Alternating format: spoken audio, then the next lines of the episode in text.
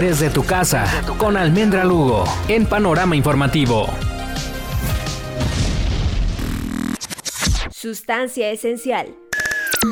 Desde el año pasado se ha hablado mucho acerca de la vitamina D y la relación con el coronavirus. Más de 40 análisis científicos que se han realizado en pacientes infectados son los que han concluido que la vitamina D ayuda a mitigar los efectos del COVID-19. Una reciente investigación de científicos españoles muestran que los niveles bajos de vitamina D fueron más frecuentes en un grupo de 216 pacientes hospitalizados por COVID. Los niveles de esta sustancia en ellos fueron más bajos en comparación con otras 197 personas que no estaban ingresadas en el hospital sin registro de la enfermedad. Pero exactamente, ¿qué hace esta vitamina en el organismo? La vitamina D ayuda a regular la cantidad de calcio y fosfato en el cuerpo, que son necesarios para mantener los huesos, dientes y músculos saludables. Además de esta función vital, es completamente esencial para el funcionamiento del sistema inmunológico. Esta sustancia ya presente en nuestro organismo se activa cuando nos exponemos al sol, pero también se puede adquirir a través de alimentos como el pescado, la carne y los huevos. Durante los meses de invierno, la producción de vitamina D disminuye de forma natural